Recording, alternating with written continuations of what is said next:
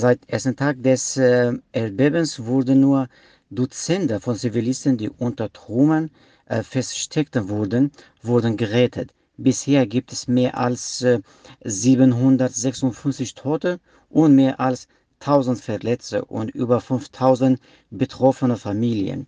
Also die Lage ist auch im Krankenhäuser ist mehr katastrophal. Äh, auch es gibt äh, eine große Anzahl von Menschen, die sind noch immer unter Trümmern.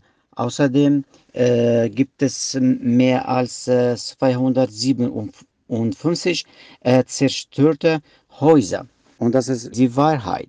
Äh, die Leute in syrischen Kurdistan leben in Notsituation und brauchen Nothilfe. Alle Menschen sollen gleich handeln, unabhängig von Volksgruppe. Aber leider handelt die Türkei mit Kurden wie ein Feind. Äh, das kann ich leider nur als äh, Rassendiskriminierung nennen. Die internationale Gemeinschaft soll die Türkei unter Druck setzen, um die äh, äh, humanitäre Hilfe nach Afrin ab sofort zulassen. Ja, leider bis heute die Türkei äh, lehnt das ab.